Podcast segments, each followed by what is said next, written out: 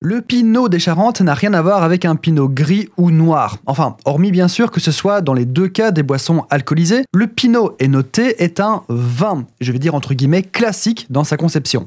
Le Pinot EAU est un vin de liqueur. Beaucoup sont célèbres, le Ratafia, le Rikiki et j'en passe. Ces alcools au nom faisant penser à un jeu de cartes sont des vins de liqueur. Ce sont des vins qui sont rendus plus sucrés via un procédé appelé le mutage.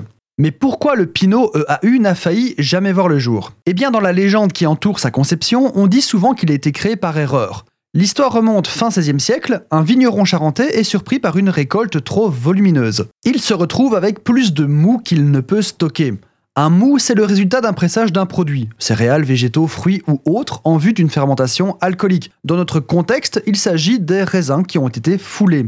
Donc en gros le jus plus les peaux, les pépins, etc. Il verse donc par mégarde du mou de raisin dans une barrique qui contenait déjà de l'eau de vie de cognac. Il finit par oublier le fût et ce n'est que quelques années plus tard qu'il s'en souvient. Sans doute avait-il besoin d'un tonneau vide. Il s'attendait à y trouver un vinaigre infâme et à sa grande surprise, il y découvrit un merveilleux breuvage, le Pinot des Charentes était né. L'histoire est belle, mais la réalité factuelle est sûrement différente. Qui oublie un tonneau de 228 litres? C'est évidemment plus probable que le Pinot des Charentes fût le fruit d'expérimentations en tout genre. Je n'écarte pas la thèse de la découverte heureuse, mais la vérité est sans doute moins romanesque. Qu'importe, car le Pinot des Charentes, c'est excellent. Forcément, sa douceur en fait un compagnon idéal de l'apéritif, mais il accompagnera à merveille aussi votre plateau de fromage. Un parmesan avec plus de 12 mois d'affinage, un vieux bruges, un chèvre sec, un bleu danois, enfin vous voyez l'idée.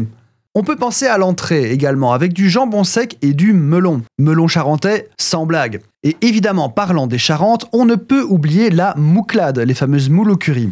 Et pour le dessert, un crumble, pêche ou framboise, quelque chose d'un petit peu tranchant pour aller avec la rondeur du pinot. Il n'y a pas que les vins de liqueur que l'on obtient par procédé de mutage. On peut aussi faire du vin doux ou de la mistelle. Et bien sûr, un prochain épisode.